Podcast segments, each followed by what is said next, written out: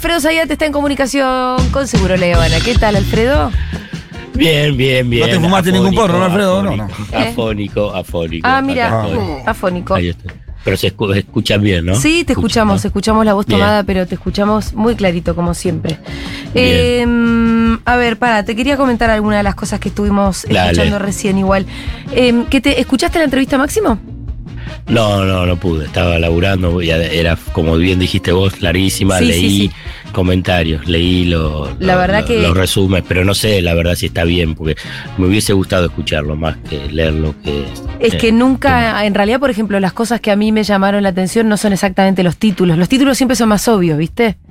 Sí, Eh, de hecho, el- el- lo que fue el título en todos lados, que es que están buscando a quién mata a un peronista antes, es algo que ya se venía, que, que Cristina ya lo venía diciendo, ¿no? Em, lo mató a Guzmán. Lo que, lo que leí es que lo, sí. lo, lo trituró, digamos, Sí, a, a sí. Guzmán. eh, Pero decime, decime, a ver vos qué. No, que por ejemplo, cosas que llaman más la atención con, con la salida de Grabois del bloque, entiendo que no del espacio, sino que del bloque. eh, él lo como que no lo salió a matar, ¿viste? En un punto lo defendió, dijo igual de gente que yo conozco, nunca van a votar en contra de los intereses de las mayorías, del pueblo, así que bueno. Ellos, ¿viste? Como cosas así. La Eh, verdad que a esta altura, ¿qué es lo que está pasando en diputados? Eh, eh, vale el debate sobre la oportunidad. Sí. Digamos, a mí me parece, vale ese debate. Digamos, independientemente que Grabois estuvo planteando durante en los últimos meses largos eh, críticas vinculados con eh, la cuestión del gobierno y la atención a los sectores más postergados. Después, el momento que decida tomar esa decisión o que se va a tomar la decisión este domingo, es un poco, eh, por lo pronto, crítica teniendo en cuenta la avanzada de la derecha radicalizada en. Argentina. Eh, después, lo- con los hechos concretos, eh, lo que dice Máximo es cierto. Y esto se ve también después lo que se vota en el Congreso. Pero el Congreso se va a votar muy poco, ¿eh? ¿No? No, no va a ser donde, No. por donde pase la cuestión importante. Bueno, otra de las cosas que decía Máximo era él haciendo una caracterización del gobierno de Macri, de lo que se había heredado, como la verdad que se tomó un buen rato para, para hablar en serio y muy profundamente. Y según él, bueno, como un poco Macri había dejado eh, al país de rodillas, por ejemplo, ahora frente a los exportadores de soja, a quienes hay que estar implorándole los dólares, ¿no? Sí. Eh, eso fue una de las caracterizaciones. La tiro porque, porque es uno de los temas de los que teníamos ganas de hablar hoy. Y sí, vos fíjate, eh, terminó agosto, digamos, eh, hay tal vértigo en las noticias y lo que va pasando, eh, que como que quedan cosas desplazadas. Pero recordemos que hace un mes, un poquito más de un mes, se dijo que iba a haber un mes y medio, y fundamentalmente agosto, esa oportunidad, un beneficio especial para los productores o el complejo agroexportador de un dólar soja. O sea que le darle beneficio, lo que era un beneficio 30-70, digamos, 30% de lo que se liquida, digamos, va a poder comprarlo después a un dólar eh, casi de 240 pesos, el otro 70% depositarlo en una caja de ahorro ajustada diariamente, diariamente por la evolución del tipo de cambio, o sea, cobertura cambiaria total. Bueno, fue un fracaso. Sí, no se, Sí. nada, no se, no se vendió ni un, ni un grano con ese. ¿no? Nada, nada, nada. Entonces, entonces ahí aparece ese, ¿y entonces qué es lo que quieren? Más. Devaluación que quieren. quieren. ¿Qué es lo que quieren? Es más. Eh, ahora se está planteando que está negociando eh, masa eh, de un dólar a 200, darle un dólar a 200. No está especificado todavía de qué forma, ¿no? Pero en todo caso después va a ver si liquidan o no liquidan. Porque vos cuando veas la oscilobolsa, digamos, no, no pienses que adentro haya, eh, que hay granos de soja o, se- o semillas. Vos pensás que ahí hay dólares. Sí, Entonces, quienes ponen eh, el soja, maíz, dentro del silobolsa, lo que está poniendo es dólares. Entonces, el productor, el complejo agroexportador, el acopiador, cuando pone eso, no está pensando decir, bueno, voy a ver el precio internacional. Los tipos venden de acuerdo a las necesidades que tienen para su próxima cosecha, para pagarle a, los fertilizantes, para pagar, bueno, todo lo que tiene que ver con la cadena de comercialización de la producción. Y lo que queda para ellos, y con lógica, yo estoy hablando en la lógica capitalista, para entenderla, para ellos son dólares. Entonces, sí, bueno, ¿cuándo vendo? Bueno, vendo cuando me pueden dar una mayor cantidad de, Sí. de, de pesos por esos dólares. Entonces, ¿quiénes son los que te tienen que dar esos pesos? El Estado. Y entonces, cuando te encontrás, el Banco Central, ¿no? Sí. Cuando y ese Banco Central se encuentra con que tiene muy pocos dólares, bueno, estás en una posibilidad. Imagínate en esa negociación. Vos te sentás a negociar y, y, y entras perdiendo. Y además, entonces, podemos llamar capacidad de presión que tienen los que son los dueños de los dólares. O en una forma más brutal, la capacidad de extorsión que tiene. eh, pero porque vos te sentás a negociar en una situación de emergencia, de, de ahogo financiero, de que no tenés los dólares. Y bueno, y es como que vas muy entregado. Vas muy entregado, digamos, cuando vos decís, bueno, dale, dale, liquida un poquito, vende un poquito. Y Sí. pero bueno, te subo un poquito a 200. Y el otro te va a decir, bueno, 200 no, No, y quiero más. 240. Si aparte, si el blue está cerca del 300, dame algo más cerca de eso. Claro. Y dame, Eh. y porque entonces a mí después te empieza a decir, y los costos a mí me aumentaron, cualquier cosa, no importa. Escúchame, y Alfredo, eh, ¿hay alguna forma de salir de esa extorsión? Ya no dándoles cada vez más, sino diciendo, ¿sabes qué? Lo voy a buscar en otro lado. Bueno, en el cortísimo plazo, Sí, si vos me decís cortísimo plazo, la es lo que se está respuesta es- claro, pero la respuesta es no. Ah, ¿no? Y, pero en el cortísimo plazo, ¿cómo haces? Pensemos juntos. A ver, ¿qué, qué ir a conseguir financiamiento externo? Sería Sí. una cosa, digamos. El mercado internacional, bueno, a la Argentina no le prestan nada. Más aún, y ahí sí viene Macri. Porque Macri agotó ese, Claro, la esa ventanilla. La agotó. Pero la agotó no en, en diciembre del 2019, la agotó en enero del 2018, que es en el última vez que le prestan a Argentina a nivel internacional. Fueron 9 mil millones de dólares. Después de eso dijeron, no te prestamos más. La cuestión es que hasta esa fecha, desde que avanzó Macri, o sea, en dos años fueron 100 mil millones de dólares, ¿no? O sea, bueno, agotó esa fuente. No hay más, no hay más esos dólares. Los organismos financieros internacionales, vos decís, igual, está bien, el Fondo Monetario Internacional, Macri también te agotó eso. Te agotó. Con el crédito más importante que recibió un país en toda la historia del Fondo Monetario Internacional. Eh, 44.500 millones de dólares desembolsados, pero en total fueron 57.000. Bueno, 45.000 millones. Bueno, ¿a dónde puedes conseguir? Bueno, o sea que del exterior no puedes conseguir. Entonces vos podés agarrar y decís, bueno, a nivel local, que alguien te preste dólares a nivel local, pero ¿quién te lo va a prestar? No, si, no. Si, si- si no tenés dólares para devolverlo. Bueno, entonces ahí viene decir, bueno, inversiones, las inversiones extranjeras.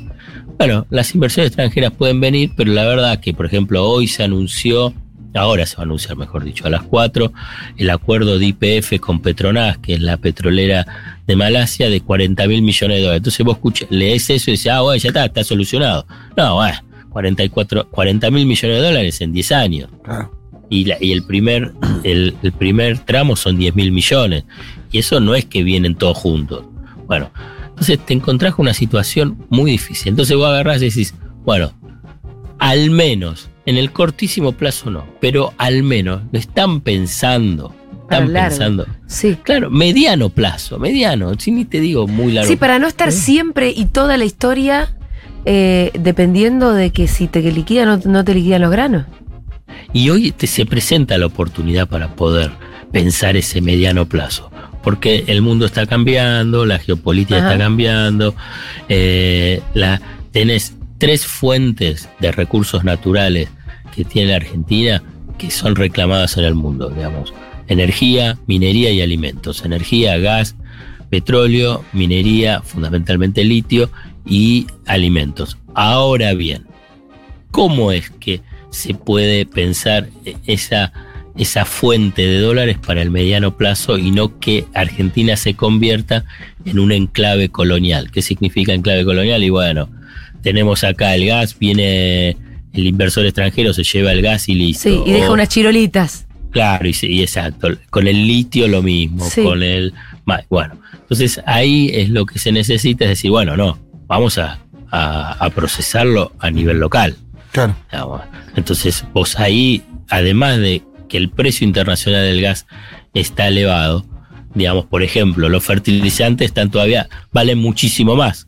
Entonces vos agarrás y decís, bueno, si yo tengo el gas para, para poder tener, eh, para producir más fertilizantes, que Argentina es deficitaria en, en- en fertilizantes como lo- del mismo modo que América Latina, bueno, vos ya te es otra cosa, empezás a tener dólares por otro lado. Y entonces en la mesa de negociación, el complejo agroexportador pierde Poder pierde de, poder. de extorsión o negociación en el mejor de los casos. Claro, Eh, em, claro, porque no, no, no. Alfredo, vos bien, pensás que, perdón, eh, va a parecer un contrafáctico, pero no lo es tanto. ¿Vos pensás que de haber avanzado bien con Vicentín, las cosas podrían ser distintas ahora? sí, Si totalmente. Vicentín hoy fuera una empresa estatal. No sé si totalmente diferente, sí es diferente. Claro que sí, no, Pero yo ninguna duda, eh, ninguna digo, duda. Digo ya- esto para digo porque no es contrafáctico, no solo lamentarse algo, es por lo menos para aprender, porque digo, uno de los grandes problemas de haber retrocedido respecto de Vicentín fue no solamente haber mostrado semejante debilidad política, que fue de las primeras veces que dijimos, "Eh, Sí. ¿qué pasó?", ¿no? Claro. Por lo menos en mi recuerdo. Recontra, sí, Fue sí. como de las primeras veces que el gobierno te mostró que decidía algo y que después se asustó con dos marchitas. Eh, No, pero- además era, totalmente. era una decisión estratégica que por ahí iba a poner. eh, teníamos una alimenticia, se dice, ¿no? Como que. que- Sí. Una empresa productora de alimentos. Una empresa productora de alimentos este, que capaz podía llegar a Voy a fijar precios. fijar precio o por lo menos generar dólares propios. No, claro, pero claro que sí, 100%, yo no tengo ninguna duda. ¿eh? Al revés, digamos, no, no- es contrafactivo, es un análisis objetivo de Claro. la, las relaciones de fuerza y los actores económicos en Argentina, por eso lo frenaron. Porque vos Sí. tenés a Oleaginosa Moreno, es una de las empresas importantes de exportadoras de cereales, oleaginosas Sí. y subproductos del complejo agropecuario en el país. Digamos, es la quinta. Digamos, vos lo tenés a Cargill, Cofco, que es de China, Bunge, ADM y Oleaginosa Moreno, que es del grupo Viterra Glencore, que es de Vicentín. O sea que tenés de las cinco exportadoras, tenés para el mercado interno, Para intervenir sobre la fijación de precio de alimentos y también qué es lo que pasa en el mercado de exportación. Por eso lo frenaron, por eso salió esta, digamos, brutalidad de oposición eh, política, económica, judicial del desembarco de- del Estado en Vicentín, porque ahí el Estado hubiese entrado en el corazón de hoy, de la principal, del principal sector de generación de renta en. Argentina. Sí, ni siquiera estuvo el intento de explicarlo a la sociedad, digo, eh, ni siquiera llegaron a, a, digo, de ese lado quienes defendían eh, la situación, de, de- ni siquiera eh, se generó rechazo desde el pueblo, digo, nadie no se terminó de agitar nada. Hubo unas marchitas. Hubo unas marchas, pero nada muy la grande. verdad es que no fue ni siquiera un conflicto que vos me digas, che, mira, fueron tres meses. Sí, no, no, torcieron". enseguida. Fue enseguida. No, no, no, no, la marcha atrás de eso fue... Y en un momento fuerte del gobierno Sí. que venía de la gestión de la pandemia, eh, va, no me acuerdo exacto, pero, pero donde no había dado marcha atrás con, creo que nada. No, antes. todavía no. Fue el- el- el- la primera señal de que era un gobierno cagón. Lo digo con todo respeto.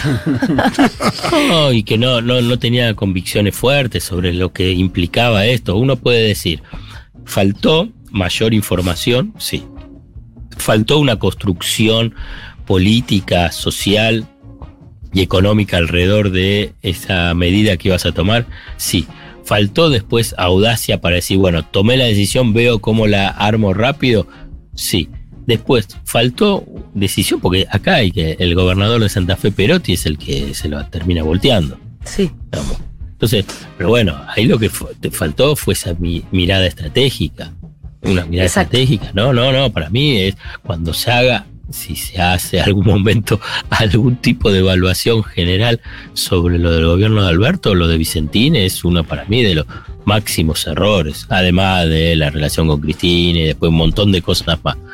Digamos, pero lo de Vicentín, eh, digamos, en términos, si querés, económicos, de, de, de, de Y lo políticos, que ¿no? la inter- No, porque intervenías, mira, en precios, o sea, vinculado con la inflación. Intervenías vinculado con el tema de la transparencia en el comercio exterior, viste que ahora el tema de la triangulación eh, y subfacturación de exportaciones. Intervenías en el mercado cambiario. Fíjate, digamos, la, la, relevancia de poder estar ahí. Lo que pasa es que te digo la verdad, ni los kirchneristas estaban muy convencidos, para decírtelo de alguna forma. Eh, eh, porque incluso yo escribí, digamos, de la, la, forma de decir, bueno, ¿por qué IPF Agro no asume una posición más, más firme sobre qué es lo que pasa en el sector? Y pues sí, bueno, porque no está muy desarrollado todavía. Bueno, desarrollala. Claro. desarrollarla. Y no por lo de que pensás que podías tomar Vicentín. Yo no sé si podía o no podía IPF Agro. Pero es lo mismo que pensar que cuando se tomó IPF, en su momento, ya van a ser justo 10 años, mira. Eh, bueno, el Estado argentino no podía. No podía hacer el desembarco en IPF. Y no, y sí, hay momentos que sí, que son decisiones políticas ya está. Sí, y además, em, eh, porque ahora podríamos decir lo siguiente, podríamos decir, bueno, no da la correlación de fuerzas, ¿no? que siempre la excusa para no tener huevo, pero en ese momento... La verdad que todavía no estaba del todo configurada la correlación de fuerzas. Todavía no era un gobierno débil. Empezaba a serlo justamente por ese tipo de capitulaciones. Pero seguro, seguro estoy, pero como ahí lo mencionaba, no, no, sé si fue Pitu, digamos que hablaban de estaba durante la pandemia y tenía un nivel de popularidad elevado. Sí. Y, es verdad también las manifestaciones, ¿cuántas fueron? Lo que pasa es que fue un apriete fenomenal del establishment. Y, no fue lo, de la calle, fue una parte. Pero lo cierto, Alfredo, es que vos no podías no prever eso. Claro. Que te iban a decir, sí, señor, pase, tome, Vicentín. No, iba a ser algo. yo creo que no, no se previó muchas cosas, la verdad, mm. Vicentín. La verdad, por lo que estuve viendo, digamos, no, no se previó mucho. Digamos, sí, no sé si yo tengo la imagen, pero tan clara. aparecen de repente en una conferencia de prensa, se sienta Alberto, se sienta la senadora Sagasti, Anabel, eh, no me acuerdo alguien más, y tiran el tema. Y listo. Eh, y, ahí incluso dice. Eh, Alberto, sí, esto es una propuesta que me trajeron, que me parece que bueno, qué sé yo, para defender eh, los intereses de los pequeños acreedores, entre ellos también están los grandes acreedores del Estado. Esto es otro de los puntos, ¿no? Lo que es la estafa vicentina a, a, los, a, los recursos de todos nosotros, ¿no? A través del Banco Nación, el Banco Provincia, autopréstamos, el giro de, de, de fuga de capitales, la utilización de Paraguay como triangular y, evadir impuestos. No, no, es una cosa que no, no tenías argumentos para decir que no tenías que tomar, Vicentín. Eh, hay algo muy loco que estoy viendo ahora, que estoy viendo cuando fueron las marchas de Vicentín, que fueron en, en junio del 2020, eh, coincidía con el momento de mayor imagen positiva de Alberto Fernández. o sea, eh, el pico fue por ahí en marzo, la primera cuarentena. Pero si había un momento para hacerlo, era ese. Después hubiese sido mejor. Sí. Pensá, solamente pensaba con, una comparación. Cuando te hablan de vaca muerta y te hablan de IPF. si, si el gobierno de Cristina en ese momento no hubiese decidido la nacionalización y tomar el 51% de IPF, Vaca Muerta no se hubiese desarrollado. Eso simplemente eh, es así. Repsol, Repsol, sí. Te voy a hacer una pregunta que por ahí no puedas creerlo, pero y además que ya nos tenemos que ir. ¿Vaca Muerta deja dólares? Va a empezar a dejar. Bueno, ahora, ahora, no, ahora poco, ahora poco. pero ¿y cuándo va a traer los dólares? Porque es verdad que vaca muerta siempre es una promesa que uno nunca sabe cuándo se va a cumplir. Bueno, punto uno. Vos tenés gas y petróleo, fundamentalmente gas. Cuando se termine el gasoducto, porque ahora está el gas y no tenés cómo llevarlo. No, no tenés cómo traerlo. Entonces, eh, cuando tengas el gasoducto dentro de un año, por lo pronto vas a dejar de perder dólares porque el, por, importás. Punto uno. Después se está trabajando con la eh, exportación de eh, ese gas a Brasil y después armar lo que se llaman las plantas gasificadoras. Digamos. Entonces, viste que ahora vienen estos barcos que te traen el gas natural licuado. Bueno, ahora va a ser que Argentina exporte eso bueno, eso va a llevar su tiempo. El gas está, ¿eh? El gas está. Y quien lo descubrió fueron los de IPF. para que también se sepa, digamos. Sí, escúchame, si llegara, mm, Dios no quiera que suceda, pero a ganar un gobierno de derecha el año que viene, ¿vos pensás que se Sí. podría privatizar eso?